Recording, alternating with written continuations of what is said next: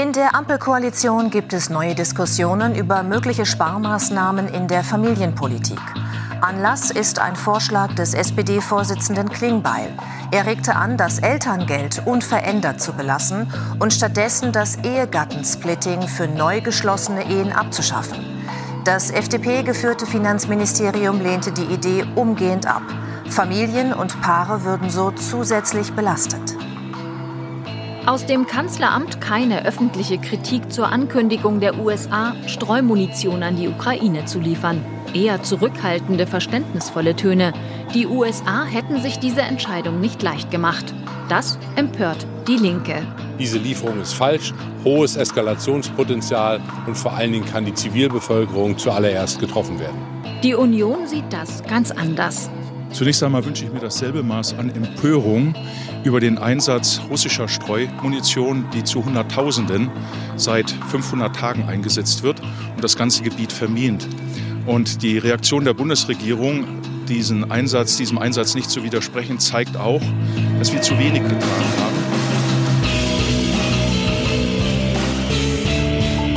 Und damit herzlich willkommen zur Episode Nummer 251 vom jungen politischen Podcast. Mit dabei ist natürlich Roman. Moin und ich darf begrüßen Simon. Hallo. Bevor wir so richtig in die Episode starten, muss ich noch eine Hiobsbotschaft mitteilen. Wir werden nächste Woche leider nicht erscheinen, probieren dafür dann aber wiederum in der Woche danach äh, wieder eine Folge zu veröffentlichen. Wir kriegen es zeitlich einfach nicht hin. Dafür haben wir heute ähm, eine, das sagen wir jedes Mal, eine wirklich spannende Episode mit zwei Themen, die sehr im Zentrum der politischen Debatte in Deutschland standen, aber auch gerade deshalb so interessant sind. Genau, denn äh, im ersten Thema geht es um die Kindergrundsicherung. Das ist ja ein Projekt des Familienministeriums und auch eines, das im Koalitionsvertrag so verankert war. Der Finanzminister ist aber nicht bereit, mal ebenso das dafür nötige Geld zur Verfügung zu stellen. Und deshalb ist so ein bisschen über die letzten Tage eine Debatte darum entstanden, wo man denn stattdessen vielleicht kürzen könnte. Wir wollen sowohl über die einzelnen Vorschläge sprechen, als auch generell nochmal auf diese Debatte gucken und wie notwendig das überhaupt eigentlich ist. Sprechen im zweiten Teil dann über Außenpolitik, auch ein riesiges Thema, der NATO-Gipfel und alles, was damit zusammenhängt, Roman. Also der NATO-Gipfel, den haben wir ja auch schon mal dieser äh, angeteasert, diesen Podcast, da ist wirklich viel erwartet worden, weil dort wirklich die Richtungsentscheidung äh, bei im, im Sachen Ukraine, NATO-Beitritt, äh, Zukunftsperspektive erwartet worden sind. Und die haben wir jetzt auch bekommen, dass die Zukunft der Ukraine zwar in der NATO liegt, aber es keinen konkreten ähm, Zeitplan gibt für diesen Beitritt. Und es gab halt auch noch ganz viele andere ähm, Neuigkeiten, beispielsweise, dass Schweden nun doch beitreten darf, weil Präsident Erdogan so, so gutherzig war und ihm dann doch zugestimmt hat. Oder vielleicht liegt da noch was anderes hinter. Und natürlich die Riesennachricht, dass die USA Streumunition an die Ukraine liefern wollen. Ähm, wie ich finde, wirklich ja. ein, ein, ein Riesenthema, über das wir natürlich auch sprechen wollen. Das aber, wie gesagt, erst unser zweites Thema. Beim ersten Thema bleiben wir innenpolitisch, wir bleiben in Deutschland und dazu hat Simon den Beitrag vorbereitet. Trotz der Sparmaßgaben aus dem Finanzministerium hält Familienministerin Paus weiterhin an der im Koalitionsvertrag verankerten Kindergrundsicherung fest. Sie soll das derzeitige Elterngeld durch einen festen Betrag und einen einkommensabhängigen Zusatzbetrag ablösen und dabei helfen, die Kinderarmut in Deutschland zu bekämpfen. Derzeit gilt jedes fünfte Kind in Deutschland als arm. Ursprünglich rechnete ihr Ministerium mit 12 Milliarden Euro, die es dafür bräuchte. Finanzminister Lindner gestand jedoch nur 2 Milliarden Euro für eine Kindergrundsicherung als Merkposten in seinen Haushaltsplanungen zu. Seither wird zwischen den Regierungsparteien eine Debatte um verschiedene Finanzierungsmöglichkeiten geführt. Paus selbst schlug in Anbetracht der strengen Sparvorgaben Lindners vor, die Einkommensobergrenze beim Elterngeld zu senken. Derzeit haben Paare, deren gemeinsames zu versteuerndes Einkommen im Jahr unter 300.000 Euro liegt, Anspruch auf Elterngeld. Die Grenze für Alleinerziehende beträgt 250.000 Euro.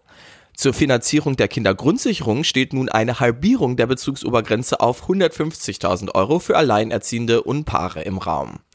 Von der Kürzung wären rund 5% der deutschen Paare betroffen. Insbesondere aus der FDP gibt es jedoch Widerspruch. Lindner forderte Paus auf, an anderer Stelle Kürzungen vorzunehmen. Der SPD-Co-Parteivorsitzende Lars Klingbeil schlug alternativ eine Abschaffung des Ehegattensplittings vor. Das Ehegattensplitting ermöglicht es verheirateten Paaren, einen gemeinsamen Steuersatz auf ihr Einkommen zu zahlen. Beide Einkommen werden zusammengerechnet, die Summe halbiert.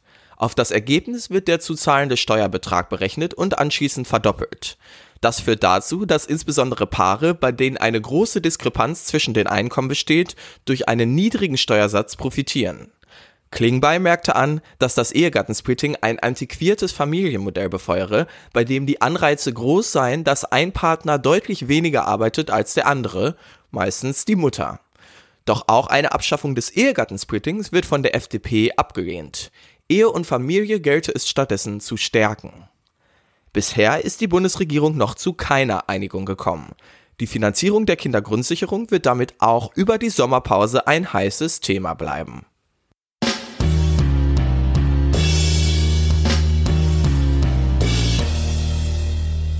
Bevor wir allerdings inhaltlich über die Kindergrundsicherung und den Streit sprechen, möchte ich kurz noch mal ein bisschen Medienkritik äh, betreiben und dich da ganz bewusst rausnehmen, weil ich finde, du hast es im Beitrag wirklich gut gemacht.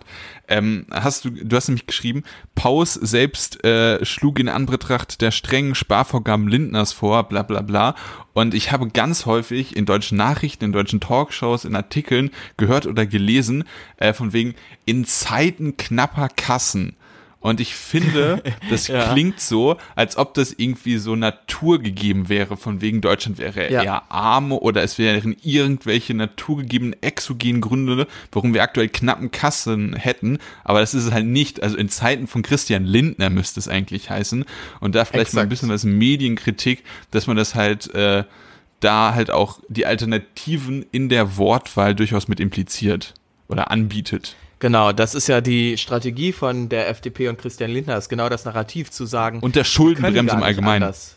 Genau, Absolut, aber das ist ja das ist ja aktuell absolute FDP-Ideologie zu sagen, wir können gar nicht anders. Ich bin Christian Lindner als Finanzminister, ich bin von sozusagen einfach der Situation, der Realität getrieben und kann gar nicht anders hier zu kürzen. Obwohl, häufig haben wir es im Podcast thematisiert, die Realität eben anders aussieht, selbst an der Schuldenbremse. Das Militär ist Geld da. Sonderhaushalten genau, Geld bereitstellen für viele andere Projekte ist es da. Aber sobald es dann eben um Sozialleistung geht, sobald es, und das ist ja wirklich zynisch, um Kinder in Armut geht. Also man kann eigentlich sich nicht vorstellen, dass selbst bei so einem Thema dann nicht mal drei angeblich progressive Parteien zusammenkommen und sich irgendwie auf was einigen können, was bisschen mehr als zwei Milliarden Euro sind. Aber trotzdem blockiert selbst hier die FDP und bezieht sich dann eben immer auf eine angebliche Realität von knappen Ressourcen, aber das ist natürlich eine rein politische Entscheidung. Und deshalb stört mich das auch, was du gesagt hast, dass das eben in der Debatte teilweise übernommen wird und auch da kann man dann vielleicht auch ein bisschen Lisa Paus für kritisieren, dass sie es dann nicht noch stärker kommuniziert, aber ich finde, sie macht eigentlich gar nicht so einen schlechten Job, dass es teilweise so ähm, nach außen kommuniziert wird, dass sie die Person sei, die jetzt irgendwie aus ideologischen Gründen, so explizit wird es nicht gesagt, aber so kann man das dann teilweise lesen, eben vorschlägt, diese Obergrenze beim Elterngeld äh, runterzusetzen. Nein, sie macht das natürlich nur deshalb, weil sie den Auftrag vom Finanzminister bekommen hat, an anderer Stelle zu kürzen. Das hat sie auch zumindest an der einen oder anderen Stelle so klar gesagt. Und deshalb zu Titeln zum Beispiel, Lisa Paus möchte diese Obergrenze senken, ist auch eine absolut unzulässige Verkürzung, die vielen Menschen dann einen falschen Eindruck der aktuellen politischen Debatte verschafft. Gerade im Hinblick nochmal, dass du Lisa gelobt gelobt hast, ich würde mich da wirklich anschließen, denn sie war jetzt auch bei Anne Will in der Talkshow und da wurde halt auch genau darüber gesprochen. Ähm, es wurde natürlich auch aufgearbeitet, dass, äh, ich weiß gar nicht, ob du das mitbekommen hast, ich hatte das gar nicht mitbekommen, dass ja teilweise dann auch der Briefverkehr zwischen äh, Familienministerium und Finanzministerium auf Twitter veröffentlicht worden ist, äh, wo man wirklich den gesehen hat, von wegen des Finanzministerium äh, schrieb, ja, wir würden gerne, äh, ihr müsst äh, Geld sparen und man könnte ja beispielsweise dafür sorgen, dass das, äh, dass das Elterngeld Ausgaben äh, senkender oder nicht so ausgabenintensiv gestaltet werden könnte, so als äh, Vorschlag. Und äh, da finde ich, wurde A durch diesen äh, veröffentlichten Briefverkehr, aber auch durch die Argumentation von Lisa Paus immer wieder deutlich gemacht, dass Lisa Paus diesen Schritt, das Elterngeld auch für sehr einkommensstarke, aber sie wollte das Elterngeld für diese Leute nicht kürzen. Das ist tatsächlich das Ergebnis von Christian Lindner. Und ähm, vielleicht nochmal ein inhaltlicher Punkt natürlich zu dieser Kindergrundsicherung. Natürlich ist es ein absolutes Armutszeugnis, dass dieses reiche, reiche, reiche Land wie Deutschland sich das nicht das Wort ist falsch, aber nicht leistet. Also das ist wirklich ein Skandal. Ja, und dass die FDP, nicht die ja eigentlich, möchte, so muss man Ja, und- sagen. Ja. und dass die FDP, die ja von ihrer, von ihrer Idee her immer auf Chancengerechtigkeit pocht, von wegen, ja, wir müssen gar nicht so viel beim Einkommen umverteilen, wenn jeder einfach eine ähnliche Chance hätte. Und hier haben wir jetzt wirklich ein gutes Werkzeug, was Anne Spiegel und dieser Paus äh, herausgearbeitet haben. Und ähm, man hätte die Chance, damit wirklich natürlich nicht alle Probleme zu sorgen, aber dafür, dass gerade auch Kinder in Armut, und das sind viele in Deutschland, es sind beschämend viele für ein so reiches Land wie Deutschland, dass gerade auch die eine wesentlich bessere Chance, ähm, wenn auch nicht immer gleiche Chance, aber eine wesentlich bessere Chance haben und finanzielle Ausstattung und dass selbst dort die FDP gegen ihre eigentliche Ideologie oder das, was sie kommuniziert, Ja. blockt, ist wirklich äh, fast schon äh, schamlos. Ja, die FDP verkauft sich gerne als Partei, die dafür sorgen möchte, dass es auf die eigene Leistung ankommt. Wer aber eben von als Kind schon grundsätzlich in Armut gefangen ist, der hat gar nicht die Möglichkeit, Falsche die Eltern Leistung ausgesucht. wie andere. Genau, ja, selbst schuld, ne? Kann man dann da sagen, irgendwie zynisch. Ich find's auch wirklich lustig, wie unproduktiv dann Christian Lindner ist, zum Beispiel, wenn es jetzt eben um diesen Vorschlag von Lisa Paus geht, da twittert der dann einfach, ja, wenn Lisa Paus, wenn die Ministerin schon selbst sagt, dass sie mit der Idee eigentlich selber unzufrieden ist, dann sollte sie doch bitte an anderer Stelle kürzen. Ja, dann nenn uns doch mal ganz konkret, wo sie stattdessen einsparen soll. Also, das einfach nur zu sagen, woanders ist nun wirklich nicht produktiv. Aus anderen Teilen der FDP hat man teilweise gehört, ja, bei irgendwelchen ähm, öffentlichen Projekten kann irgendwie mehr Geld eingespart werden. Wie in das lässt Berlin sich dann. natürlich immer sagen. Äh, Wie in Berlin, also vielleicht muss man das nochmal kurz erklären, in Berlin, äh, wo jetzt eine große Koalition regiert, ähm, wurden auch erstmal so ein paar Sparmaßnahmen jetzt öffentlich und da ist gerade in den äh, Vierteln, wo es viele sozial schwache Familien gibt und man wirklich auch viel äh, soziale Arbeit leisten müsste, dass dort bei Jugendstätten, bei anderen sozialen Einrichtungen einfach Geld gespart wird. Und so etwas hätten sich dann wahrscheinlich diese, diese FDP-Leute vorgestellt. Ja, es ist einfach in diesem Fall eine billige Ausrede, weil das natürlich Ja. populär ist zu sagen, ja, das sind irgendwelche Projekte, die da öffentlich finanziert werden, da kann man ein bisschen Geld einsparen. Dann rechnen wir doch bitte aus, genau welche Projekte du kürzen möchtest ähm, und sozusagen wie viel es davon braucht, dass wir auf den entsprechenden Betrag kommen. Aber einfach nur zu sagen, wie Christian Lindner, ja, woanders soll gekürzt werden, ist natürlich nicht ähm, produktiv. Das gleiche dann auch beim Ehegattensplitting, da heißt es dann aus der FDP, das finde ich ja fast noch zynischer, ähm, der Vorschlag von Jas Klingbeil sei abzulehnen, weil man Ehe und Familie stärken sollte, statt zu schwächen. Ja, was würde denn zum Beispiel Familien materiell wirklich stärken, dass die Kindergrundsicherung, die würde Kindern und Familien aus der Armut helfen. Das wäre genau das, was Lisa Paus gerade beschließen möchte. Ihr vorzuwerfen, sie wolle die Familie oder in diesem Fall dann der SPD, aber sozusagen den Leuten, die auf der Gegenseite stehen, zu sagen, sie wollen die Familien schwächen, obwohl ja nun wirklich SPD und Grüne für die Kindergrundsicherung sind, die ein genau richtiger Schritt in Richtung Stärkung von Familien und Kindern in Armut wäre, ist so zynisch, dass man ja sich da eigentlich unendlich lange drüber aufregen kann. Ich werde es jetzt noch ein, zwei Mal machen und dann kommen wir vielleicht zu den einzelnen Punkten, ja. Vor allem Stärkung der Ehe mit Stärkung der Familie gleichzusetzen, ist halt auch 1950 äh, angesiedelt, Ja. genauso wie das Ehegattensplitting in seiner ursprünglichen Form. Äh, aber wir wollen vielleicht noch mal kurz über die, also die Kindergrundsicherung, man muss es vielleicht noch einmal kurz erklären, was genau ist denn eigentlich das, was dieser Post vorhat.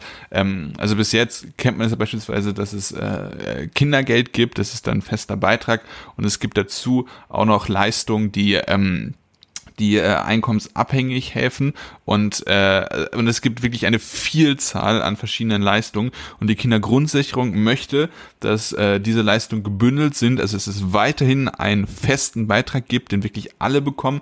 Und zusätzlich dazu noch einkommensabhängige Beiträge, den halt gerade den Leuten äh, in ärmeren Familien oder einkommensschwächeren Familien helfen sollen. Und das Ganze gebündelt, nicht mehr so bürokratisch. Und FDP digitalisiert, digital abrufbar äh, oder digital beantragbar. Und äh, ich weiß nicht, ob du das bei deinen Eltern mal mitbekommen hast, wie, wie ähm, nervenaufreibend das teilweise ist, die, das, das Kindergeld äh, zu beantragen, ähm, dass äh, man dort dann wirklich entbürokratisiert und digitalisiert, ist ja eigentlich etwas, was der FDP ja dann auch äh, ins Programm passen sollte. ja aber mehr Geld in die Hand nehmen, ähm, um auch nochmal die Situation materiell dann aufzubessern anhand dieser anderen Reformen, die auch dringend notwendig sind, das geht dann erst recht gar nicht. Ähm, genau. Wir müssen allerdings aktuell mit der Realität erstmal leben, dass wir einen Finanzminister Christian Lindner haben, der sich dort wahrscheinlich nicht groß ähm, irgendwie nochmal ändern wird in seiner Positionierung. Ich meine, man kann natürlich den Kanzler nochmal zu mehr Druck aufrufen. Der hat sich ja auf Lisa Powers Seite gestellt, aber jetzt nun wirklich nicht vehement genug. Das ist ja auch ein absolutes SPD-Thema eigentlich. Also auch da finde ich, ist man ja, viel zu leise Respekt. und überlässt hier den Grünen irgendwie das Feld. Klar, Lisa Paus ist die grüne Familienministerin, aber hier muss man sich nun wirklich auf die Seite der Grünen stellen und lautstark ja. dafür kämpfen und die FDP dafür kritisieren, dass das nicht geht. Die SPD in vielen anderen Themen auch hier wieder viel zu unauffällig und eine Vermittlerrolle einnehmen dort, wo es eigentlich nichts zu vermitteln gilt. Aber in der aktuellen Realität, in der wir uns befinden, wird es wohl darauf hinauslaufen, dass an irgendeiner Stelle gekürzt werden muss, weil die Kürzungsideologie in Form von Christian Lindner nun mal im Finanzministerium sitzt. Deshalb können wir uns ja tatsächlich jetzt mal die Vorschläge angucken, die im Raum sind, konkret eben der Vorschlag von Lisa Paus und auch der Vorschlag, der dann prominent von Jas Klingbeil in die Debatte gebracht wurde. Ich würde sagen, wir fangen mit dem Elterngeld am besten an, oder? Weil das ja so ein bisschen die Debatte eröffnet hatte. Ähm, um, genau, das war der erste Gegenvorschlag von Lisa Paus. Also nochmal ganz kurz, die Einkommensobergrenze für Elterngeld aktuell liegt bei Paaren bei 300.000 Euro gemeinsamen Einkommen und soll runtergesetzt werden auf 150.000 Euro. Das beträfe in etwa 60.000 Paare in Deutschland, die dann kein Elterngeld mehr beziehen könnten. Das sind insgesamt rund 5% der Paare in Deutschland, die dort Realkürzungen erleben würden. Findest du, das ist eine den Umständen entsprechend hinnehmbare Maßnahme, vorausgesetzt, dass wir dafür eine ordentliche Kindergrundsicherung serviert bekämen? Äh, ja, es ist hinnehmbar. Ähm, auch wenn ich und ich verstehe auch diese öffentliche Kritik, es gab ja diese öffentliche Metakritik, die sozusagen jetzt schon wiederum die, die, den Diskurs über die Kürzung des Elterngelds kritisiert hat, von wegen, ja, wenn es jetzt um die Kürzung von äh, wirklich wohlhabenden und einkommensstarken Leuten gibt, dann haben wir auf einmal das mediale Interesse, aber bei anderen Themen X, Y und Z haben wir es nicht. Und da sehe ich auch den Punkt, ähm, aber man muss ja wirklich sagen, dass also dieses Elterngeld und wie gesagt von die die die Lösung von äh, Lisa Paus, die jetzt unter den Druck von Lindner dann entstanden ist, ist wie gesagt die beste Lösung. Aber dieses Elterngeld war ja nie als sozialpolitische Idee gedacht. Es war einfach die Idee, dass man die Opportunitätskosten von Frauen ähm, während äh, der ersten Monate, während man Elterngeld bezieht und sich so länger um das Kinder kümmert, dass man die senkt. Das heißt sozusagen, dass man einen Teil des, äh, des Gehaltsausfalls kompensiert und bei entsprechend einkommensstärkeren müsste, damit es einen signifikanten äh, Einfluss hat, dieser Beitrag natürlich auch höher sein. Deswegen äh, ist das Elterngeld, glaube ich, auch zwischen 300 und 1800 Euro pro Monat dann angesiedelt, angesiedelt und ähm, deswegen finde ich das auch gut, wenn es auch für breitere Einkommensschichten bezahlt wird, weil das ja auch dann irgendwie steuerfinanziert wiederum äh, äh, dann äh, progressiv gestaltet werden kann. werden kann. wieder. Ja, genau. Ja. Ähm, dementsprechend finde ich das wirklich eine, eine, auch für wohlhabendere Leute eine gute Idee. Ähm, aber unter den Umständen ist es die beste Lösung.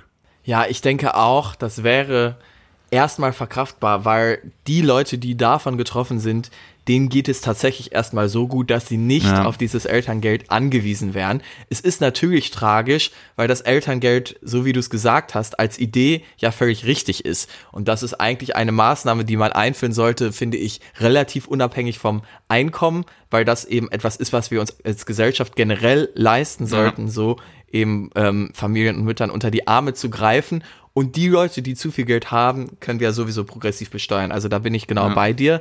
Ähm, es ist deshalb aber, finde ich, ein guter Vorschlag, vor allem, weil er wohl ja dann substanziell nochmal Geld herschafft. Einfach zu sagen, ja, da sollen ein paar öffentliche Projekte gekürzt werden, klingt gut, aber ich kann mir nicht vorstellen, dass sich davon auf einmal eine Kindergrundsicherung finanzieren lässt. Lisa Paus hatte jetzt die Aufgabe, eine Maßnahme zu treffen, die vielleicht natürlich auch einigen wehtut, weil es hier um Milliardenbeträge geht, die freigeschaufelt werden müssen, weil Christian Lindner blockiert. Und sie hat sich das getraut, eben das zu machen. Ihr Ministerium hat da einen, äh, eine Herangehensweise sozusagen gefunden. Ähm, und den Umständen entsprechend finde ich das eine gute Lösung. Aber man muss natürlich immer dazu sagen, es ist eigentlich völliger Quatsch, dass hier überhaupt gekürzt werden soll. Die Politik hat es selber vorgemacht, du hast es gerade schon angesprochen, beim Sondervermögen. Da haben wir mal eben einen Haushalt von 100 Milliarden Euro, ähm, einen Schattenhaushalt sozusagen geschaffen, weil wir uns darauf geeinigt haben, uh, das können wir CDU, uns leisten. Simon. Jetzt ja, es, es, äh, die Kritik, dass es ein Schattenhaushalt ist, ist ja in der Hinsicht gar nicht so falsch. Es ist nur, also ich find's gut, Schattenhaushalte zu machen. Nennt's von mir aus, wie ihr wollt, ob Schattenhaushalt oder nicht. Ich bin ein Fan der Schattenhaushalte, weil wir diese bescheuerte Schuldenbremse irgendwie umgehen müssen. Und das heißt, es ist offensichtlich eine rein politische, ideologische Entscheidung, wofür Geld da ist und nicht. 100 Milliarden Euro für Waffen kann man mal ebenso ausgeben. Für Sicherheit. Wenn es um Kinder in Armut geht, 12 Milliarden, signifikant weniger Geld, was dafür veranschlagt werden muss, ist dann die deutsche Bundesregierung und vor allem natürlich die FDP knausrig. Das ist ein absoluter Skandal. Aber ja, das haben, den Punkt haben wir bereits klar gemacht. Deshalb sind wir da, glaube ich, einer Meinung bei dem Vorschlag, ähm, genau, von Lisa Paus. Deshalb können wir jetzt auf den Vorschlag von ähm, Jas Klingbeil hinausgehen. Ehegattensplitting, das ist ja auch so ein bisschen so ein Gespenst, was irgendwie jedes Jahr oder schon auf jeden Fall über eine Ewigkeit mal wieder durch die politische Debatte geistert. Ist das nicht eigentlich ein antiquiertes Modell, was wir abschaffen sollten? Die FDP hat sich da quergestellt. Das steht auch nicht im Koalitionsvertrag, dass man das abschaffen möchte. Aber Klingbeil sah jetzt wohl sozusagen die Chance gekommen, vielleicht in diesem Kontext mal darüber wieder sprechen zu können. Braucht es das Ehegattensplitting oder nicht? Was ist da deine Position? Also, es gibt am Ehegattensplitting zwei Kritikpunkte. Ähm, der erste Kritikpunkt ist, dass ähm, wenn man sozusagen sagt, ja, okay, wir wollen Familien stärken, ist die Frage, warum dann Ehen stärken, warum nicht dann einfach direkt Familien äh, stärken, beispielsweise in Frankreich ja. gibt Man muss noch mal vielleicht kurz dazu sagen, Lebenspartnerschaften können das auch beantragen, aber eben nur Lebenspartnerschaften und Ehen und nichts äh, sozusagen davor, ja. Genau, und äh, ja, ja, und vor allem, es würden davon ja auch Leute profitieren, die in der Ehe sind und keine Kinder haben. Äh, und es gibt beispielsweise in Frankreich ein Modell mit Familiensplitting, also ähm, da gäbe es auch Alternativen zu und das ist ein Kritikpunkt, den ich dann halt auch komplett teile. So, der zweite Punkt, und ich habe mich da jetzt wirklich im Vorhinein noch mal was intensiver für eingelesen, weil ich kann mich noch dran erinnern, dass ich da mal mit einem äh, Professor drüber gestritten habe. Ähm, es geht um die Anreize vor allem von Frauen. Und äh, ich weiß nicht, äh, ich, ich stelle jetzt einfach mal oberlehrerhaft die Frage, Simon, Ehegattensplitting. Wenn man, äh, wir stellen uns ein Paar vor oder wir stellen uns zwei Paare vor, äh, ein Paar verdient 50.000 und 50.000 Euro, das andere verdient 10.000 und 90.000 Euro. Wer von den beiden zahlt mehr Steuern? Das erste Paar natürlich. Nee, die beiden bezahlen gleich viele Steuern, weil Warum? der Sinn des, des beim Ehegattensplitting ist es tatsächlich egal, wie diese 100.000 Euro allokiert sind. Also, ähm, du weil die Idee ist ja, du addierst die Summen, zu, äh, die, die einzelnen Beiträge zusammen, das ist beides mal 100.000 Euro, teilst es durch zwei, äh, berechnest darauf Stimmt. die Steuern Stimmt, und klar, verdoppelt es. logisch, ja. Deswegen bezahlen die gleich viele Steuern äh, und in dem Sinne ist es nicht anreizfeindlich. es ist allerdings anreizfeindlich, wenn man abstrahiert von der, von dem, dem verfügbaren Einkommen nach Steuern für das Paar und nur auf die Besteuerung der Teileinkommen sich fokussiert und diese mit der Individualbesteuerung vergleicht. Was bedeutet das auf Deutsch? Also, ähm, wir haben jetzt wieder dieses Beispiel, ne, 50-50 und äh, 10-90. Ähm, und äh, wenn ne, bei 10,90 würde man, würde der, wir sagen jetzt einfach mal der Mann, weil das äh, in der Empirie häufiger so ist, der Mann, der die 90.000 Euro verdient, der würde relativ viel Steuern auf diese 90.000 Euro bezahlen. Die Frau, die 10.000 Euro verdient, würde äh, fast gar nichts, weil das ungefähr so der, der äh, Freibetrag ist, an Steuern darauf bezahlen. Ähm, und ja. äh, dadurch, dass du durch und, und dieser Effekt des Ehegattensplittings im Vergleich zum äh, Alternativszenario der Individualbesteuerung ist der Vorteil ja. des Ehegattensplittings höher, wenn du halt diese, ähm, diese ungleiche Einkommensverteilung innerhalb der Partnerschaft hast.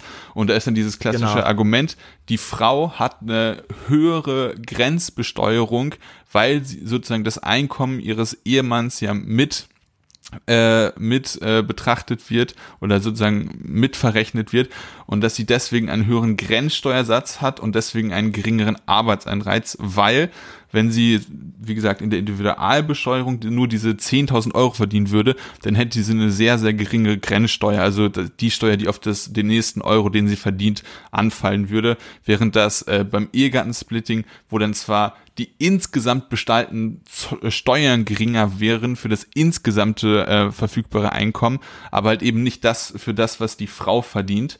Äh, und dementsprechend gäbe es mhm. dann dieses, dieses Machtungleichgewicht äh, finanzieller Natur in dieser Familie und das äh, oder in diesem Paar ja. und das ist dann halt das, was man aus so einer feministischen Perspektive kritisieren kann. Ja, genau. Also du hast völlig recht äh, in der ähm, Analyse zu sagen, natürlich, wenn wir das Ehegattensplitting da haben, ähm, ne, ich hatte es ja selber in meinem Beitrag vorgerechnet, deshalb hätte ich schon vorhin drauf stoßen sollen, aber man denkt natürlich erstmal intuitiv, dass dort eben das Phänomen praktisch einsetzt, dass ähm, dann eben eine Ungleichheit bereits besteht, aber dadurch, dass es ja zusammengerechnet wird, kommt man am Ende beim gleichen Betrag bei raus. Man muss sich aber eben vergleichend angucken, wie die Situation aussähe ohne Ehegattensplitting und dadurch entsteht dann eben mit dem Ehegattensplitting ähm, dazu eben dieser, ähm, dieser fehlende Anreiz, weil eine Frau, die ohne Ehegattensplitting dann wieder in den Arbeitsmarkt einsteigen würde, es für sie praktisch lohnender wäre, mehr zu arbeiten als mit dem Ehegattensplitting. Aber nur, aber nur für den Teil des Einkommens der, der, der, des Paars, den die Frau verdient. Weil für das, genau. äh, für das Gesamteinkommen des, äh, des Paares ist natürlich das Ehegattensplitting immer noch das, äh, das, ähm, äh, das lukrativere Modell und dementsprechend, wenn es kein Problem damit gäbe, dass es dieses finanzielle Machtungleichgewicht gibt, was es aber, wo, wo es aber allerdings empirische Probleme halt gibt, gerade wenn äh, eine Ehe dann beispielsweise scheitert und dann finanzielle Unabhängigkeit nach der Ehe, das ja. ist halt das Problem. Aber wenn man wirklich als, und das, und das ist wirklich dieses fundamentale Ding, etwas, was ich finde, was man in dieser Debatte etwas deutlicher mal herausarbeiten müsste, ist, dass wir von zwei unterschiedlichen ähm, Ideen von Ehe sprechen, weil ähm, diese eine Perspektive, diese feministische Perspektive sagt halt, wir, wir verstehen Partnerschaftlichkeit als, ähm, als äh, das, das sind schon zwei Individuen, die selber auch abhängig davon sind, was sie finanziell in diese Partnerschaft ja. reinbringen und möglicherweise dann nach einer etwaigen äh, Scheidung dann auch zur Verfügung haben. Es gibt auch Verpflichtungen nach der Ehe, aber das ist ein bisschen abgemindert worden. Versus die Leute, die Ehe als dieses, als diese komplette Einheit verstehen und sagen, es ist ja, macht ja keinen ja. Unterschied im Machtgefüge. Ob der Mann äh, oder die Frau verdient. dazu steuert, ja. genau, dann ist genau. das im Prinzip auch egal, richtig. Und ich finde, das wird mir in der öffentlichen Debatte zu wenig herausgearbeitet, dass das eigentlich ja. die Debatte ist, die wir haben.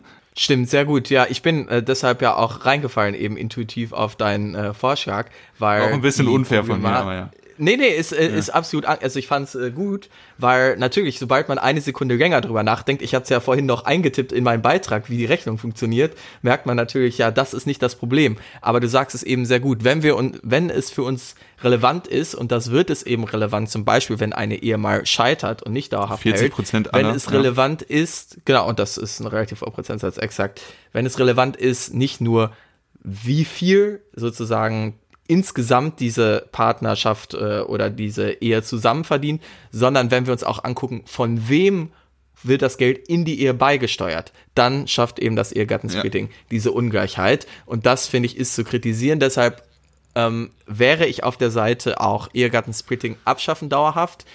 Allerdings in meiner perfekten ja. Welt, genau, bräuchte es ja. stattdessen eine Alternative. Denn ich finde, eine Kritik kann man durchaus machen. Es ist sehr zu begrüßen, dass wir durch vor allem die feministische Bewegung, die Frauenbewegung dazu gekommen sind, dass die Frauen immer mehr die Chance haben, sich im Arbeitsmarkt zu verwirklichen. Das führt allerdings auch natürlich dazu, dass wir sind aktuell in einer Situation, wo die Frau genauso viel arbeitet wie der Mann, ist die für die Familie aber insgesamt wenn man es mit den Jahren äh, davor vergleicht, wo es eben noch so war, dass hauptsächlich die Männer im, äh, im Arbeitsmarkt waren, dass es für die Familie insgesamt immer noch ähnlich schwierig ist, gewisse Lebensleistungen sich zu leisten, wie eben ein Haus. Also schauen wir uns das ähm, an in den 60er ja, oder 70er Jahren. Da hat ja. ein Einkommen, ähm, das Einkommen des Mannes, gereicht, um eine Familie zu finanzieren. Die Frau hat die Hausarbeit übernommen und der Acht-Stunden-Tag hat dann für den Mann bedeutet, acht Stunden Arbeit und das war's. Jetzt arbeitet die Frau im Zweifel genauso viel. Das ist zu begrüßen, wenn sie das möchte. Aber die ganze andere unbezahlte Arbeit, die sich früher geleistet werden konnte, die ja. Care-Arbeit, fällt jetzt noch zusätzlich eben an für den Mann oder eben auch für die Frau, neben der normalen Arbeitszeit. Ähm, das heißt, wir haben eine Entwicklung erlebt, wo wir für den Lebensstandard, für den früher ein Einkommen ausgereicht hat, auf einmal zwei Einkommen brauchen. Also sozusagen. Das heißt, wenn wir Unterstützungen abschaffen, die eben Ehen oder es muss ja nicht im, im Prinzip in speziellen Ehen sein, aber, sondern Partnerschaften, Menschen dabei eben unterstützen, diese Ehe zu führen. Wenn wir dort finanzielle ähm, Entlastungen abschaffen, müssen wir uns überlegen, wie wir die an anderer Stelle wieder ausgleichen können. Also dein Kernargument ist, um das vielleicht nochmal zuzuspitzen, ist, dass sozusagen man für dasselbe Level an Wohlstand bei der effektiven Arbeitszeit, also die Arbeitszeit aus Care-Arbeit und tatsächlicher Arbeit am Arbeitsplatz, dass sozusagen der, die Anzahl an insgesamte Arbeit gestiegen ist, um dasselbe Level an, äh, an Einkommen zu ermöglichen. Exakt. Und ähm, ja, genau, und da muss man dann über Familiensplitting wie in Frankreich oder über andere Familienunterstützung, natürlich auch über Familienstruktur, beispielsweise Kindergärten ähm, und äh, solche Sachen, da muss man natürlich dann auch wirklich investieren. Ja. Oder zum Beispiel Diskussionen wie ähm, Sechs-Stunden-Tag oder Vier-Tage-Woche ähm, was ja auch jetzt teilweise angestoßen wird, äh, so mit vollem Lohnausgleich. Ist dort, finde ja. ich, angemessen. Genau, ja, mit ja. vollem Lohnausgleich.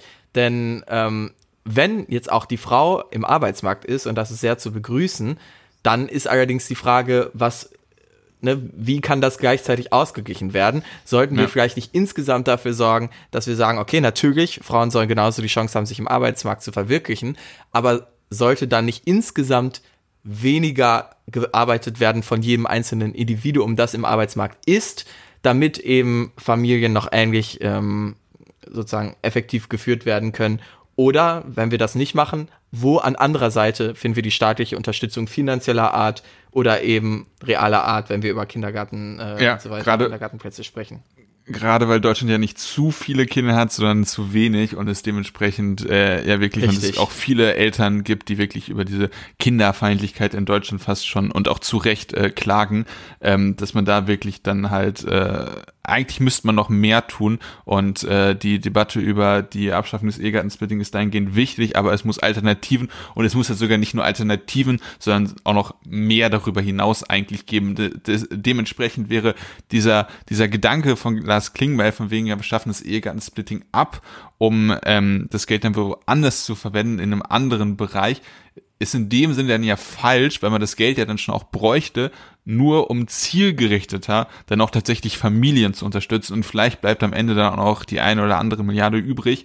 Ähm, aber das äh, ist ja dann durchaus ein Kritikpunkt, den man dann auch an Lars Klingbeil anbringen könnte. Natürlich unter diesem Druck von Christian Lindner Sparwahn. Genau, also nicht an äh, Lars Klingbeil an sich, sondern an der ja. Bundesregierung beziehungsweise ähm, genau, dann im Speziellen Christian Lindner und seinem Sparwahn. Exakt. Das heißt, wir beide begrüßen beide Vorschläge insoweit, als dass, wenn sie notwendig sind, um die Kindergrundsicherung zu finanzieren, was sie natürlich eigentlich nicht sind, aber der Gegebenheiten entsprechend dazu führen, dass wir die Kindergrundsicherung äh, uns leisten, dann sagen wir beide ja, entweder Elterngeld die Obergrenze runtersetzen oder kind, äh, ähm, Ehegattensplitting abschaffen, ist an sich gut. Ich würde allerdings die Elterngeldvariante bevorzugen, weil wenn wir die, das Ehegattensplitting abschaffen, ohne einen gleichzeitigen finanziellen Ausgleich dort ähm, zu schaffen, hilft das nicht gerade in der deutschen Familienpolitik. Beim Elterngeld trifft es vor allem noch Leute, die es sich leisten können. Das ist natürlich auch nicht das obere 1%, was dort angefasst wird, aber es sind immer noch Menschen, die es sich eher leisten können, diese Kürzung. Und da wir ja aktuell danach suchen, Geld frei zu bekommen im Haushalt, das heißt, wir werden eben keine entsprechende Kompensation dann wahrscheinlich von der Ampelregierung erwarten können, würde ich da sogar Lisa Paus Variante isoliert bevorzugen. Obwohl, ich muss tatsächlich, ich habe noch mal gerade drüber nachgedacht, ich muss jetzt tatsächlich noch mal widersprechen mit deinem äh, Argument der, der äh, insgesamten Arbeitszeit, ähm, dass sozusagen dann die, die, die Care-Arbeit sozusagen einfach noch on top kommt zu zwei äh, vollarbeitenden Leuten, weil zwei vollarbeitende Leute, wenn wir davon ausgehen, dass sie voll arbeitenden ähnlichen Stundenlohn und auch gleich viel Einkommen haben, die profitieren ja effektiv vom Ehegattensplitting gar nicht.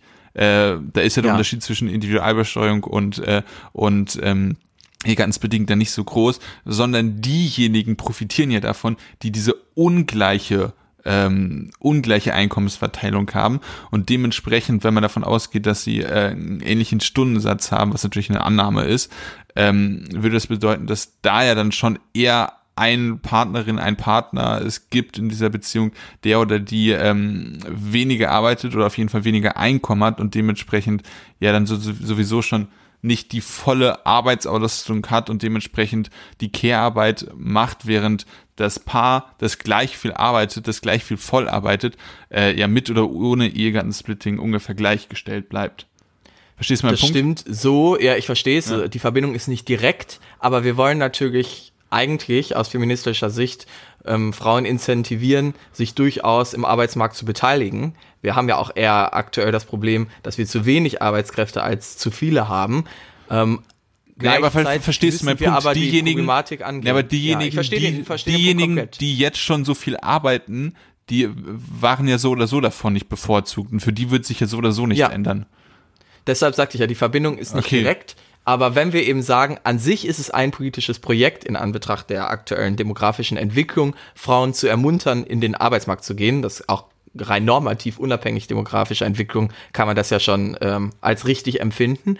Dann müssen wir uns aber gleichzeitig eben fragen, wie wir diese Problematik angehen, dass offensichtlich selbst zwei Einkommen ähm, nicht mehr reichen, beziehungsweise dass wir eben zusätzlich zu diesen zwei Einkommen jetzt nochmal die Care-Arbeit, die vorher unbezahlt war, beziehungsweise so ein bisschen im alleinigen Einkommen des Mannes mit einbegriffen war, weil er eben die unbezahlte Care-Arbeit mitfinanzieren konnte, wie wir das eben ausgleichen. Und da bräuchte es dann eine Maßnahme. Aber du hast recht, wenn wir das Ehegattensplitting jetzt abschaffen, dann hat das nicht diese direkte, ähm, diese direkte Verbindung, wie ich sie vielleicht äh, vorher so ein bisschen ähm, ungewollt impliziert habe. Ja.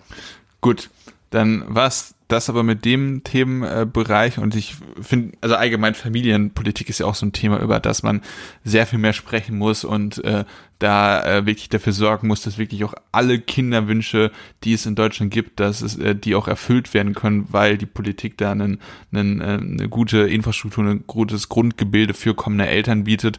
Und wenn man beispielsweise sich in dem Wissenschaftssektor äh, anschaut, wie, wie viele Frauen dort einen unerfüllten Kinderwunsch haben oder auch in anderen Bereichen, ist es wirklich ein Thema, über das viel, viel mehr gesprochen werden muss. Und dementsprechend, auch wenn wir jetzt nur über einen kleinen Teil gesprochen haben, ähm, fand ich es auf jeden Fall sehr aufschlussreich.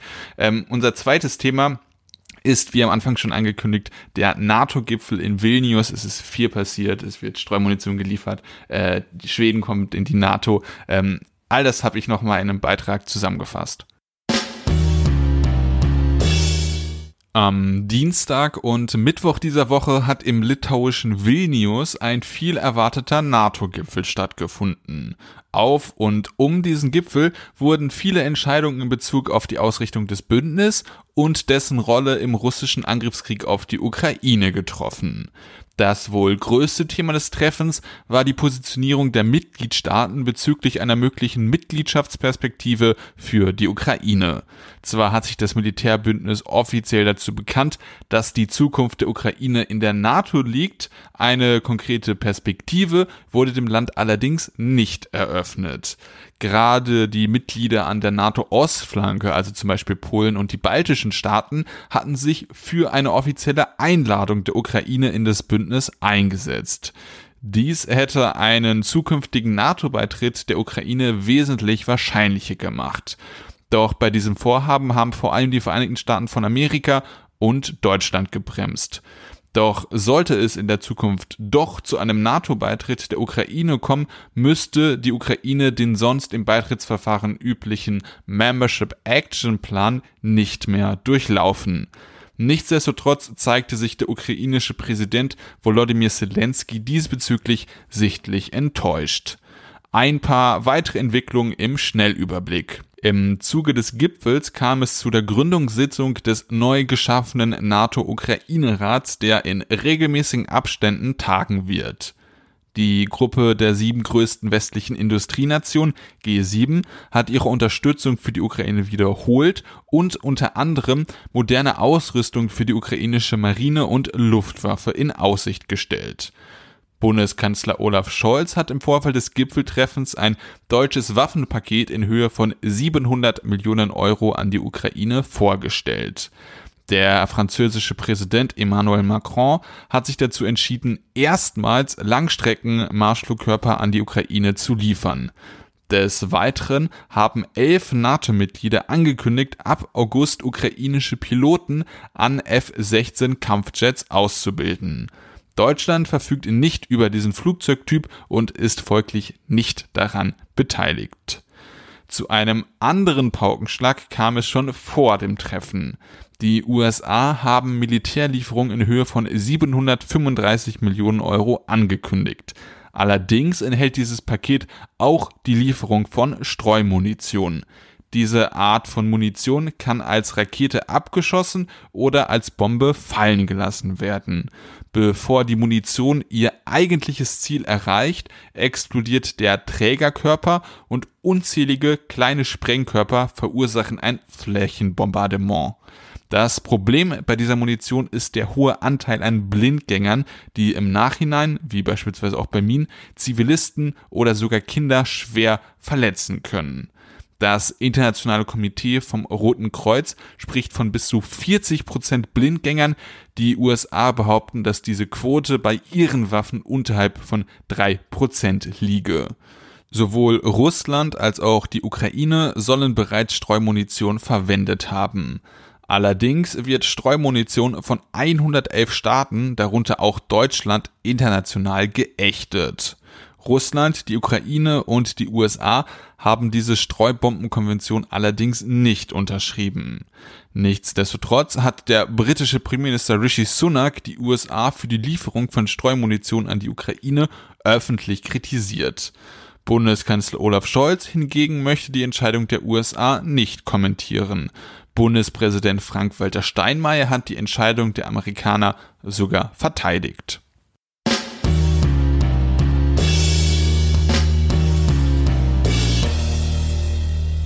Kurz vor dem NATO-Gipfel gab es ja noch eine sehr große Nachricht, die du ein bisschen unterschlagen hast in deinem Beitrag, der aber natürlich Ui, ansonsten sehr ausführlich war. Ähm, nee, alles gut. Ich bin der Fan davon, es eher kürzer zu halten, aber das sollte nicht unerwähnt bleiben natürlich. Erdogan und die Türkei haben jetzt doch zugesichert, Schweden zu ermöglichen, in die NATO beizutreten. Da braucht es ja ein einstimmiges Votum. Und bisher war es im Prinzip nur die Türkei und im Hintergrund so ein bisschen Ungarn, die blockiert haben. Aber die Geschichte, wie es dazu kam, ist ja ein bisschen kurios. Denn eigentlich ging es ja erst noch in die andere Richtung, dass Erdogan auf einmal gesagt hatte, er würde nur dann einem NATO-Beitritt Schwedens zustimmen, wenn es für die Türkei eine ernsthafte EU-Beitrittsperspektive wieder gäbe. Und das ist natürlich schon seit Jahren auf Eis aufgrund der undemokratischen Entwicklung, die die Türkei unternommen hat und bei der Erdogan auch nicht wirklich signalisiert, dort Reformen in die andere Richtung zu unternehmen. Und dann, ich glaube, irgendwie nur einen Tag oder ein paar Stunden später gab es dann auf einmal die Nachricht, jetzt tritt die, äh, jetzt erlaubt ähm, die Türkei doch dem äh, Land Schweden den Beitritt. Aber natürlich hat die EU nicht in der Zwischenzeit mal eben zugesagt, dass es diese Perspektive gibt. Das eine hat ja mit dem anderen auch nichts zu tun. Ja, also ja auch Scholz so, war, äh, Scholz auch so ja, nochmal so. Ist auch, ist auch richtig. Ne? Ja, Erdogans Argument war zu sagen, dass es bei der NATO-Ländern halt auch ganz viele EU-Länder gäbe, aber hier wurden natürlich einfach klassisch zwei Themen miteinander verlinkt, um ein besseres Verhandlungsergebnis zu erzielen, die nichts miteinander zu tun haben. Und da darf sich die EU natürlich auch nicht erpressen lassen. Die Frage stellt sich dann aber natürlich, was ist stattdessen im Hintergrund passiert, dass Erdogan eine 180-Grad-Wendung in so wenig Stunden macht? Äh, die Wahl ist vorbei. Ich habe tatsächlich gehört, dass. Ähm, die war auch ähm, vorher schon vorbei ja, dass, dass irgendwie das Erdogan vom Selbstbild diese Prä Präsidentschaft wohl nutzen will, um wieder näher an Europa, die Europäische Union und so ran äh, zu, zu geraten und ähm, also als Selbstzweck äh, oder als, äh, als Selbstwiedergabe aus Ankara, aus dem äh, Präsidialteam. Und als drittes, dass die Amerikaner äh, wahrscheinlich Druck gemacht haben und bereit sind, diese, diese Kampfjets da zu liefern. Ähm, Letzteres ist, glaube ich, der entscheidende genau. Punkt. Also ja, es stimmt, in den letzten Tagen gibt es auffällig viel Signaling weg von Russland äh, wieder in Richtung Westen von ähm, Erdogan. Das ist wahrnehmbar und das ist wahrscheinlich jetzt deshalb der Fall, da er bereits vorher mit seiner Anti-Westen-Kampagne sich die Stimmen geholt hat, die er brauchte und die Wahlen jetzt erstmal vorbei sind und der Westen natürlich viel lukrativer als Perspektive für die Türkei eigentlich ist als Russland. Aber diese 180-Grad-Wende gab es ja in wenigen Stunden die Wahl war auch schon vorbei, als Erdogan auf einmal diese Anforderung in Richtung EU stellte. Ähm, er hat ja schon, und das war vorher ja klar, eigentlich darauf gesetzt, dass er eben diese F-16 äh, Kampfjets aus den USA haben möchte. Ich denke, dass es in diese Richtung eine Zusage gegeben haben muss. Sind es nicht F-35? F-16 ist doch das, was man an die Ukraine liefern will. Aber äh, egal. Es ja, ich dachte, es wären auch F-16 gewesen, aber ich bin da kenne mich da auch nicht aus. Auf jeden Fall ging es da um Kampfjets, ähm, ja, die sich Erdogan erhofft ja. hatte. Genau, richtig, die die USA eigentlich nicht zusichern wollten. Ähm, ich glaube, es ist jetzt aber nicht klar zu sagen, dass es eine Zusage gab als Reaktion von ähm, den USA darauf, dass Erdogan auf einmal diese natürlich völlig unrealistische Anforderung in den Raum gestellt hat. Da können wir nur spekulieren. Aber das war eine sehr, sehr spannende Entwicklung. Ähm, inzwischen hat er sich ja über ein Jahr Zeit gelassen, da seinen Poker zu spielen. Er hat einfach sein Vetorecht eben eiskalt genutzt und so ein bisschen die anderen Mitgliedsländer vor sich hergetrieben. Ich hatte ja am Anfang mal vermutet, als es von Finnland und Schweden erst die Ankündigung gab, gemeinsam beitreten zu wollen, dass auch Finnland ähm, dort nicht von Schwedens Seite abweichen würde, weil man sich einfach nicht so offensichtlich erpressen lassen möchte.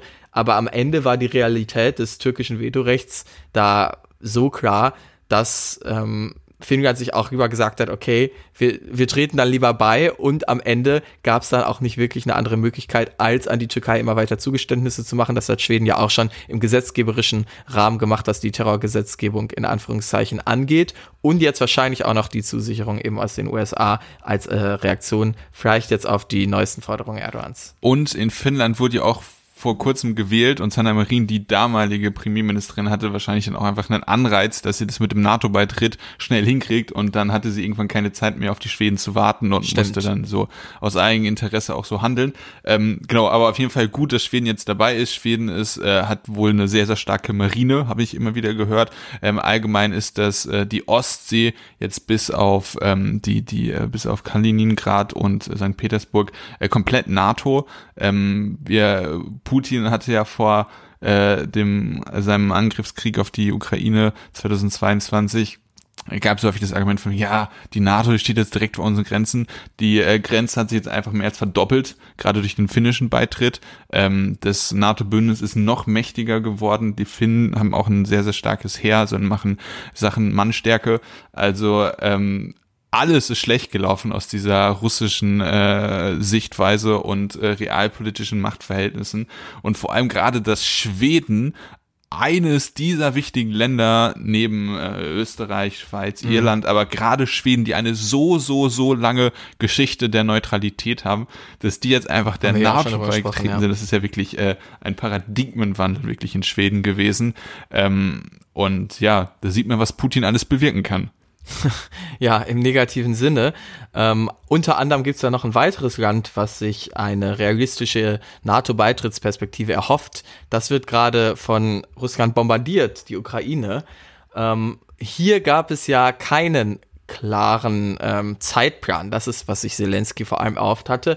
Immer wieder Zusagen der NATO-Mitgliedsländer, dass die Ukraine eine Beitrittsperspektive hat. Hier in Deutschland wird vor allem eben die Position vertreten, dass es dazu aber erstmal zu einem Ende des Krieges kommen muss. Und auch Zelensky in den USA. hatte auf einen, auch in den USA, das stimmt, Zelensky hatte auf einen konkreten Zeitplan eben gehofft. Den konnte man ihm aber seriöserweise nicht erteilen. Das ist auch richtig so, denn wir wissen nicht, wann dieser Krieg vorbei ist und bei allem Verständnis für äh, die ukrainische Perspektive wäre es natürlich völlig wahnsinnig, in einem laufenden Krieg, sei es das gesamte ukrainische Territorium oder auch eine Teile des ukrainischen Territoriums, wie es von einigen hanebüchenden äh, Politikern auch teilweise in Deutschland äh, vorgeschlagen wird, in die NATO beitreten zu lassen. Das wäre ein solcher eskalativer Schritt, auf den Putin, den Putin nicht ignorieren könnte Ja. und ein Risiko, das wir nun wirklich nicht eingehen dürfen. Also ein Land, das sich im Krieg befindet, der NATO beitreten zu lassen, würde dazu führen, dass sobald auf dieses Land oder das entsprechende Territorium, was man dann irgendwie der NATO zuführen wollte, eine, eine Rakete gefeuert wird, ähm, der äh, entsprechende Artikel 5 war es, ähm, richtig, Ja. ähm, gezündet wird und damit ja, wäre, ständen wir dann im Prinzip vor der Frage, führen wir jetzt einen Weltkrieg oder nicht. Das würde wahrscheinlich am Ende dazu führen, dass nicht alle Mitgliedsländer überhaupt sich entsprechend beteiligen würden. Und damit wäre es ja sogar aus dieser rein rational militärstrategischen Sicht eine beschissene Entscheidung, weil damit ähm, Artikel 5 und die NATO an Glaubwürdigkeit verliert. Weil wer glaubt denn ernsthaft, dass die NATO dann ähm, mit voller Macht sich in einen Weltkrieg gegen Russland begeben würde. Gott sei Dank würde das wahrscheinlich nicht passieren. Damit würde die NATO nur Glaubwürdigkeit verlieren. Das ist der Und wenn Punkt. es passieren würde, wäre das eine Katastrophe für die Welt. Also beide Outcomes sind beschissen. Ja, aber das ist halt genau der Punkt, dass dieser zu frühe Beitritt der Ukraine das NATO-Bündnis wirklich fundamental schwächt, weil Putin weiß ja, dass, äh, muss natürlich dann immer dem Szenario wissen, aber er weiß ja, dass äh, es die, die NATO nicht so hoch eskalieren lassen würde. Es wäre, wäre das ein leerer Bluff sozusagen, dann die Ukraine vollständig unter den Artikel 5, äh, den Artikel 5 Schutz Auch nur damit- teilweise. Genau. Und, und das ist tatsächlich ein total interessanter Punkt, weil ähm, es gibt einen Podcast von äh, Carlo Massala, Thomas Wiegold, einem anderen Sicherheitsexperten und einer Frau und die Frau, dessen Name mir entfallen ist, ich reiche das gleich nach. Sie hat ähm, diesen, diesen Punkt mal einem anderen Beispiel klar gemacht, denn äh, es gibt ja auch diese europäische Beistandspflicht, ähm, zusätzlich zu diesem NATO, äh, zu der NATO-Beistandspflicht, auch wenn es Unterschiede gibt, aber es gibt diese Beistandspflichten. Das heißt, wenn wir jetzt sozusagen mal Deutschland und Frankreich vergleichen, wir müssten Frankreich sozusagen schon aus zwei Gründen verteidigen, einmal NATO, einmal EU und Deutschland hat auch noch im Aachener Vertrag ähm, nochmal explizit eine Beistandspflicht mit Frankreich formuliert. Das heißt, es gibt sozusagen drei Gründe, warum wir Frankreich verteidigen müssten. Und äh, die Expertin aus dem Podcast ähm, hat äh, dann gesagt, dass sie das wirklich schlimm findet. Das ist in der Sicherheitsstrategie nämlich auch nochmal so betont worden, dass man Frankreich aus diesen drei Gründen verteidigt, dass sie das schlimm findet, weil das ja im äh, der Realität nichts anderes bedeutet, von wegen, ja, Frankreich, dich verteidigen wir aber wirklich und so ein klein wenig die ähm, NATO 5 und das ist ja wirklich der fundamentale Bestandteil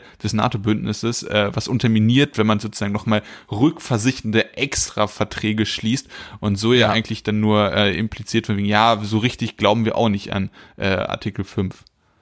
Ja, stimmt. Also damit ist schwächt eben das äh, Drohpotenzial und dieser Teilbeitritt, der jetzt teilweise in der Debatte eingebracht wurde, zum Beispiel irgendwie von Michael Roth, dem SPD-Politiker, der immer so ein bisschen auf äh, maximal eskalativen äh, Kurs da ist, ist Naja, auch ein aber, absoluter aber, aber, Wahnsinn. aber stopp, stopp, stopp. Also Michael Roth hat das alles nach dem, äh, oder er hat das gesagt, also er möchte das nicht jetzt, sondern er hat gesagt, dass äh, er sich das vorstellen könnte, wenn es äh, klare Fronten gibt, das eingefroren ist, äh, es sozusagen also es nicht mehr so ein mobiler Krieg ist und man nicht damit äh, mehr erwarten muss, dass die Russen äh, schnell irgendwelche Geländegewinne machen, dass man dann Teile der Ukraine damit einbeziehen könnte, wo es äh, sehr, die Wahrscheinlichkeit sehr hoch ist, dass dort nichts mehr passiert.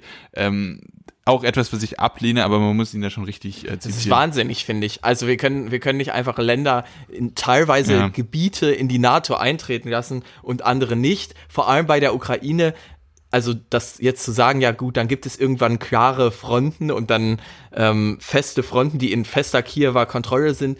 Wie soll, also das kann man sagen, aber wie ja. soll das denn in der Realität ja, aussehen? Solange dieser Konflikt nicht geklärt ist, kann es immer wieder russische Bemühungen geben, eben den Krieg auszuweiten in eine oder die andere Richtung ja. und dort überhaupt nur das Risiko einzugehen, ein Artikel 5 Szenario zu haben, was zu einer maximalen Eskalation führen könnte, ist absolut wahnsinnig und zusätzlich selbst aus dieser kalten militärstrategischen Sicht aufgrund der Realität, dass es dazu nicht käme, weil die Länder das natürlich nicht machen würden, eine Schwächung von Artikel 5 darstellt. Also beides gute Argumente, das für eine völlige Quatschidee äh, zu halten. Genau, also der Name der Expertin war Ulrike Franke, das nochmal nachgereicht und der Podcast heißt Sicherheitshalber. Ihr bleibt aber jetzt erstmal beim Jugendpolitischen Podcast dran. Ähm, also wirklich dieser NATO-Beitritt ist wirklich etwas, was in der NATO-Beitritt der Ukraine ist etwas, was in der weiten Zukunft ist und es müsste dann ja. wirklich ähm, Friedensvertragsähnliche Zustände geben und äh, weil die Ukraine, soweit sie das ja oder so wie sie es aktuell kommunizieren, ja nicht bereit sind, äh, irgendwelche Territorialgewinne äh, irgendwie in Kauf zu nehmen und dementsprechend auch nicht einen teilweisen Beitritt einer Ukraine äh, irgendwie bei einem eingefrorenen äh, Territorialkonflikt ähm, sie, ist es nicht realistisch, dass die Ukraine in der mittleren Zukunft äh, beitritt. Dementsprechend äh, finde ich, ich finde es richtig, dass man sagt, dass die, die Ukraine in diese Familie der Freiheit, in die Familie des Westens, in die Familie der NATO gehört. Ja, das ist richtig. Ähm, aber das ist halt aufgrund der russischen Aggression äh, und aufgrund dieser roten Linie, dass die NATO nicht in diesen Krieg direkt als Kriegspartei mit eingezogen werden darf, sehr, sehr lange dauern wird, bis die Ukraine ja. tatsächlich in die NATO kommt. Und deshalb ist die Strategie von Joe Biden und Olaf Scholz ähm, ja. und eben den entsprechenden Regierungen genau richtig, nach Russland zu signalisieren, dass man natürlich ja. der Ukraine nicht grundsätzlich verweigert, der NATO beizutreten, denn es ist immer noch das Recht jedes einzelnen Landes, ja. eben darüber zu entscheiden, dem äh, äh, Bündnis beizutreten und nicht das Recht Russlands, das durch militärische Gewalt zu diktieren. De facto wäre das gerade allerdings aus genannten Gründen natürlich völlig wahnsinnig und deshalb sollte es diese Perspektive geben, aber wir können hier keinen seriösen Zeitplan abgeben. Aber vor allem, und jetzt käme immer das klassische Gegenargument, ja, aber Simon, das würde doch den Russen jetzt den Anreiz geben, den Krieg immer länger zu führen, weil sie damit ja sicherstellen könnten, dass die, äh, dass die Ukraine der NATO nicht beitritt.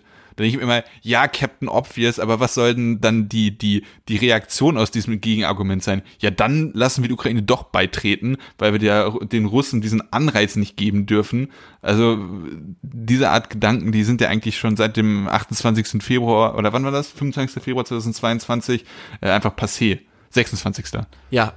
26. Also dieser Krieg, der wird eben zunächst, also die, er, er wird am Ende am Vertragstisch entschieden, aber die Bedingungen, mit denen verhandelt wird, die können gerade nur auf dem äh, militärischen Kampf geklärt werden. Und solange es nicht dazu kommt, dass sich die Parteien an einen Verhandlungstisch setzen, sind so Fragen wie, ähm, wann konkret die Ukraine der NATO beitritt, Zukunftsmusik, anders kann man das nicht sagen. Und ähm, ja, das Gegenteil zu suggerieren, ist einfach unseriös. Es gab noch eine weitere Diskussion ähm, in eine, sag ich mal, eskalative Richtung, wenn man so möchte. Hier muss man natürlich auch dazu sagen, bei der Streubombendiskussion, ja, haben wir es auch dann natürlich mit äh, einem Russland zu tun, das diese schon lange einsetzt. Und das ist natürlich zu verurteilen. Absolut. Das möchte ich jetzt nochmal klar dazu sagen. Sollte aber eigentlich klar sein, Russland begeht in diesem Krieg viele Verbrechen, die wir deshalb nicht immer und immer wieder in diesem Podcast ansprechen, weil klar ist, dass wir Russlands Perspektive hier komplett verurteilen. Das ist ja. eben Russland ist der Aggressor, ja. Russland begeht viele Kriegsverbrechen, Verbrechen, das gehört bestraft. Aber da sind wir uns alle einig. Deshalb ja. ist es interessanter, darüber zu sprechen, wie gehen wir mit dieser Situation um und was sind unsere Grenzen als eben Länder, die sich noch an Mindeststandards von Humanismus halten möchten, wenn ich das mal so ausdrücke. Und da ist eben die Streubaum-Diskussion eine ähm, interessante äh, Debatte erstmal erstmal wieder ein bisschen Mini-Kritik. Ich habe teilweise Stimmen gehört, die ähm, gesagt haben, im Hinblick auf die Legitimität der Lieferung dieser Streumunition, von wegen, ja, alle Waffen töten, äh, Krieg ist ein schmutziges Geschäft und äh, wir müssen mit dieser Realität leben und so immer äh, und so insinuiert haben von wegen ja im Krieg gäbe es ja keine Regeln mehr, solange es dem guten Zweck dient und das ist einfach oh Gott, falsch. Ja. Das ist einfach grundfalsch, weil auch im Krieg gibt es Regeln und Regeln, gegen die äh, Russland äh, im, im laufenden Band verstößt. Also wie Zivilisten angegriffen werden. Die wir uns über ja, die, der, der die wir uns über supranationale Institutionen über Jahrzehnte erarbeitet haben. Das sind eigentlich all die Fortschritte, die wir gemacht haben im 20. Äh, Jahrhundert durch die Vereinten Nationen dass wir grundsätzliche Standards geschaffen haben, das eben, ja, das über Bord zu werfen, indem man einfach sagt, es gibt, äh, es gibt keine Regeln im Krieg, nachdem wirklich Politikergenerationen ähm, mühselig dafür gearbeitet haben, dass es die eben doch gibt, ja, ja ähm, ist so ignorant. Aber das ist zum Glück natürlich jetzt auch ähm, der unseriöseste Teil der Debatte. Aber, ja. es ist, aber dass solche Meinungen stattfinden, das finde ich einfach schockierend. Ähm, und man muss es mal kurz sagen, also die Streumunitionsächtungsabkommen, äh, das ist natürlich im 21. Jahrhundert ähm, verhandelt worden. Äh, auch da kurze Seitennote. Das Ganze ist zwar in Oslo unterschrieben worden, aber in Dublin verhandelt. Deswegen finde ich es falsch, dass man immer vom Oslo-Abkommen spricht. Es sollte das Dublin-Abkommen sein. Aber das als Seitennote.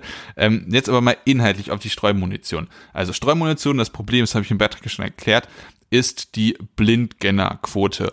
Ähm, das heißt, dort, wo Streumunition verwendet wird, das Gebiet ist quasi wie ein Minenfeld verseucht und es wird im Nachhinein ist es sehr aufwendig, ähm, diese Blindgänger äh, dann zu räumen. Es ist genauso wie die, oder es ist halt wie, als ob man ein Minenfeld entschärfen muss. Und ähm, weil das halt nicht also einfach geht, es ist halt eine riesige Gefahr für Zivilisten und zwar für alle Art von Zivilisten, beispielsweise auch Kinder, die häufig diese, diese Blindgänger dann für, für irgendwas, äh, für irgendein Spielzeug, für irgendwas, was man sich mal angucken muss. Man kennt die kindliche Neugier, man greift das, man fasst das einfach mal an und die davon dann einfach sich schwer verletzen können und sogar sterben können. Dementsprechend, deswegen ist es geächtet von über 100 Staaten, auch von Deutschland und in dieser in diesem Abkommen steht dringend, dass man als Unterzeichnerstaat auch die Verpflichtung hat, andere Staaten, die es nicht unterschrieben hat, äh, alles Mögliche, also nicht Krieg angreifen oder so, aber diplomatisch alles Mögliche dafür tun muss, dass man äh, den Einsatz dieser Art von Munition verhindert. Und dementsprechend ist es die verdammte Aufgabe dieser Bundesregierung, der Außenministerin, des Bundeskanzlers, der ganzen Bundesregierung, diplomatisch dafür zu sorgen, dass klar gemacht wird, dass wir diese Art von Lieferung, oder die Lieferung dieser Art von Munition dieser blutigen, grausamen Munition von der USA an die Ukraine, dass wir das nicht wollen, dass wir da kategorisch gegen sind, dass es halt diese Mindeststandards im Krieg gibt und dass Olaf Scholz sich rausnimmt, das Ganze nicht zu kommentieren und der Bundespräsident Frank-Walter Steinmeier, der dieses verdammte Abkommen unterschrieben hat, die USA sogar verteidigt, das ist eine Bankrotterklärung des eigentlich humanitären Deutschlands. Wir müssen diplomatisch, auch wenn es die USA sind, wirklich sehr, sehr viele Mittel äh, unternehmen oder mindestens das, was die, was die Engländer machen, zu sagen, dass es grundfalsch ist, was die Amerikaner jetzt machen. Ja, so sieht es äh, definitiv aus. Ich finde das krass, weil ich habe immer so ein bisschen noch diesen Talking Point zurückgewiesen, wenn Leute gesagt haben, dieses klassische Slippery Slope Argument zu sagen, mhm. okay, wir liefern, wir machen Eskalationsschritt eins ähm, was kommt als nächstes? Sagen wir, wir liefern Leopard-Panzer, kommen dann als nächstes die Flugzeuge und dann liefern wir Flugzeuge und dann immer so weiter, immer so weiter, immer so weiter und am Ende gibt's irgendwie Soldaten, Boots ja. on the ground, ja. so, ne? Richtig. Und da habe ich immer gesagt, nein, das ist Quatsch denn wir haben gewisse Standards, auf die wir ähm, uns sozusagen geeinigt haben. Dort werden wir nicht eskalieren und deshalb ja, wir, es gibt gewisse Eskalationsschritte, über die man gesondert diskutieren kann. Man kann auch unterschiedlicher Meinung sein, ob man eine Leopard-Panzer liefern soll oder nicht. Aber das Argument zu sagen, das würde die Tür öffnen am Ende, dass Soldaten in die Ukraine deutsche Soldaten kehren, ist ein falsches, äh, fehlerhaftes Argument. Ich verstehe aber immer mehr, woher diese Sorge kommt und ich bekomme sie so langsam auch, wenn eskaliert wird bei Standards, die wir uns eigentlich klar gegeben haben, zu denen wir uns gesetzlich verpflichtet ja. haben, die wir dann auf einmal auch über Bord werfen. Und ich finde, Streumunition ist eine Sache davon. Erstmal natürlich, Deutschland liefert keine Streumunition, aber Deutschland hat sich völkerrechtlich verpflichtet, das zu ächten. Aus guten Gründen. Und wenn sich dann das Staatsoberhaupt Deutschlands, Frank-Walter Steinmeier, da hinstellt und das verteidigt, ja, obwohl wir uns als deutsche, als deutscher Staat darauf geeinigt haben, dass es diese äh, Munition aus guten Gründen nicht gibt ähm, oder nicht geben soll, äh, dass die nicht eingesetzt werden soll im Krieg, dann frage ich mich auch, ja, worauf sollen wir denn noch vertrauen? wenn wir uns an diese Übereinkommen in der Form nicht mehr halten, wenn wir uns nicht mehr darauf verlassen können, dass unser Staatsoberhaupt sich dahinter stellt, wenn die Bundesrepublik Deutschland eine Ächtung solcher ja, grauenhafter ähm, Militärmunition und äh, ja, so, solcher grauenhafter Munition wie Streubomben eben, ähm, wenn man sich da, wenn man sich da völkerrechtlich zu verpflichtet und sich dann aber auf einmal, wenn man dafür Verständnis ausspricht, dann frage ich mich wirklich, wo ist denn dann die Grenze? Ich glaube immer noch, ich habe immer noch das Vertrauen, dass sie zum Beispiel dabei ist, dass wir natürlich keine Soldaten ähm, in die Ukraine schicken werden, allein aus Eigeninteresse. Aber ich frage mich wirklich, was kommt als nächstes? Also wenn wir Streubomben auf einmal als westliches Bündnis legitimieren, was kommt dann als nächstes? Ja. Das ist, finde ich, keine unberechtigte Frage mehr, denn hier war für mich eigentlich klar, dass das natürlich nicht stattfinden kann. Und dann zählt für mich auch das Argument nicht, die Ukraine setzt das nur auf eigenem Boden ein. Ach so, ist, das ist schon katastrophal genug, dass irgendwann in, ja, in der Zukunft ukrainische Kinder dann vielleicht ähm, in diese verminte Gebiete gehen, auf einmal äh, solche, in, mit solchen Streubomben in Kontakt geraten an mit Blindgängern, die dann in die Luft gehen. Das ist das, was wir immer und immer und immer und immer wieder erleben bei dieser Art von Bombe. Und deshalb ähm, spielt das für mich keine Rolle, ob das gegen Russland eingesetzt wird oder ob die Ukraine das auf eigenem Gebiet zur Verteidigung einsetzt. Am Ende wird es Menschenleben kosten. Gerade Kinder sind extrem anfällig dafür, von diesen Blindgängern getroffen zu werden nach Kriegen. Ähm, das ist ja, es ist für mich unglaublich, dass wir das gerade ernsthaft diskutieren und dass es jetzt tatsächlich von den USA sogar zu Lieferungen kommt. Ja, und es ist jetzt einfach eine rote Linie, an die ich auch einfach fest geglaubt habe, dass ja, da, also ja. die rote Linie wird nicht reißen, aber die ist jetzt einfach gerissen oder sehr wahrscheinlich gerissen. Ja, eigentlich ist sie gerissen. Allein, dass da ja. so drüber nachgedacht wird, ist schon schlimm genug. Äh, und ich finde es wirklich, also unverantwortlich von den USA. Wie Deutschland reagiert, bin ich wirklich tief enttäuscht. Und also, also Frank-Walter Steinmeier ist schon kein besonders guter Bundespräsident, aber er ist jetzt wirklich noch ein sehr schlechter geworden. Der Mann war Außenminister. Ja, er hat das also woran, ja. woran glaubt der noch? Ja, ich, ich, ich finde es wirklich. Äh, also ich meine, ich verstehe natürlich, dass diese Situation des Ukraine-Kriegs in gewissen Punkten zu Umdenken geführt hat bei einigen Menschen. Aber wir haben doch grundsätzlich, wie wir Politik betrachten, das machen wir doch von einem ideologischen Fundament aus, das für sich existiert und nicht durch irgendwie Entwicklung in der Weltlage dann auf einmal angegriffen wird. Also wenn ich mich dagegen ausspreche, Streubomben einzusetzen, wenn ich international anstrenge, das zu ächten, dann mache ich das doch aus einem prinzipiellen Ansatz, dass solche Munition nicht eingesetzt werden darf. Und da ändert es dann auch nichts daran, wenn eine Kriegspartei das macht und die andere nicht, das gilt es zu ächten. Und da ändert es auch nichts daran, wenn ich verbündet bin mit der Ukraine und die unterstützen möchte. Diese Munition gilt es zu ächten. Da haben wir uns aus prinzipiellen Gründen des Humanismus drauf geeinigt. Ja. Und wie dann einfach nur sozusagen der Krieg in der Ukraine in solch fundamentalen Fragen bei Menschen reicht, um zu einem kompletten Umdenken zu führen, gerade sogar bei ernstzunehmenden ähm, Politikern, ja. ja. eigentlich wie Frank-Walter Steinmeier, ähm, das finde ich faszinierend. Ja, ich finde das erschreckend. Äh, ich weiß, was du meinst. Und ja, faszinierend ja, im, äh, im negativen Sinne, ja. der Art, ja. Und vor allem, äh, das Wichtige ist ja, die Ukraine ist das angegriffene Land und weil die Ukraine dieses völkerrechtliche und moralische Recht hat, sich zu verteidigen und das auch der Grund ist, warum wir so viele Waffen liefern und ich auch dahinter stehe, dass wir so viele Waffen liefern, müssen wir und die Ukraine den moralischen Highground behalten. Und deswegen ist es auch so wichtig, dass die Ukraine auch aus dem eigenen Bestand keine Streumunition einsetzt, was sie berichten zufolge wohl schon gemacht hat. Ähm, es ist so wichtig, dass wir auch hingucken, dass auch die Ukraine, natürlich sind die Russen das, diejenigen, die, die am meisten Kriegsverbrechen begehen, aber es ist auch wichtig, dass wir dann auch aufklären und auch hingucken, wenn die Ukraine Kriegsverbrechen begehen und das verurteilen, weil wir müssen den moralischen High Ground behalten, weil das die fundamentale Legitimation der ukrainischen Verteidigung und der Gräueltat und die moralische Legitimation gegen die Gräueltaten der Russen, äh, der russischen Armee und allgemein der Völkerrechtswidrigkeit dieses Angriffskriegs ist. Ähm, dieser moralische High Ground ist wirklich der, das Kernelement und dass das jetzt so hintergangen wird, das ist unfassbar. Also unfassbar. Ja, ich würde sagen, wir haben uns genug aufgeregt, dabei aber auch, finde ich, gut erklärt, warum wir uns aufregen. Deshalb äh, ist das dann auch mal gestattet hier. Es ist ja auch ein ähm, gravierender Einschnitt. Eine, eine Sache noch kurz. Ähm, auch ein emotionales Thema. Ähm, genau, und du darfst jetzt gerne noch deine letzten Worte loswerden, bevor wir dann die Episode abmoderieren. Diese Art von Waffen kann ähm, der, äh, der äh, Vigo, Thomas Wiegold hat es im Tagesschau-Interview ähm, erklärt, diese Art von Waffen kann auch von, ähm, von, von, äh, wie ist die, von, von Panzerfäusten äh, abgeschossen werden. Ähm, und wie hieß die deutsche Panzerfaust 2000 oder so? Wie hieß die? Nee, äh, nee, Haubitze, irgendwas Haubitze 2000, äh, die von Deutschland an die Ukraine geliefert worden sind. Und rein theoretisch ist es möglich, dass man diese Waffe so umrüstet, ähm, und die Ukraine haben schon viele Waffen im Verlauf dieses Kriegs ähm, intelligent umgerüstet, dass man auch damit Streumunition abschießen kann.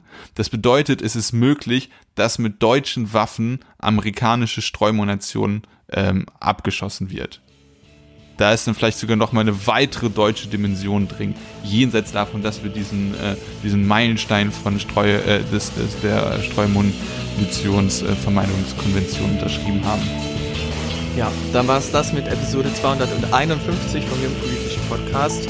Falls ihr da konträrer Meinung seid, fühlt euch nicht eingeschüchtert von unserem Rant denn ähm, wir diskutieren natürlich trotzdem gerne mit euch im Kommentarbereich oder vielleicht sogar dann nehmen wir das auf in der nächsten Episode. Kommentare könnt ihr da lassen auf jupopodcast.wordpress.com. Der Link direkt zum Kommentarbereich ist bei uns in der Podcast-Beschreibung. Folgt uns auf Twitter Podcast für Updates rund um den Podcast. Dort werden wir euch dann auch erinnern, dass äh, nächste Woche keine Episode erscheint. In der Zwischenzeit könnt ihr uns aber dann gerne rezensieren und bewerten in eurer bevorzugten Podcast-App. Und dann hören wir uns, wenn alles gut geht, in zwei Wochen wieder. Bis dahin. Ciao, ciao. Tschüss.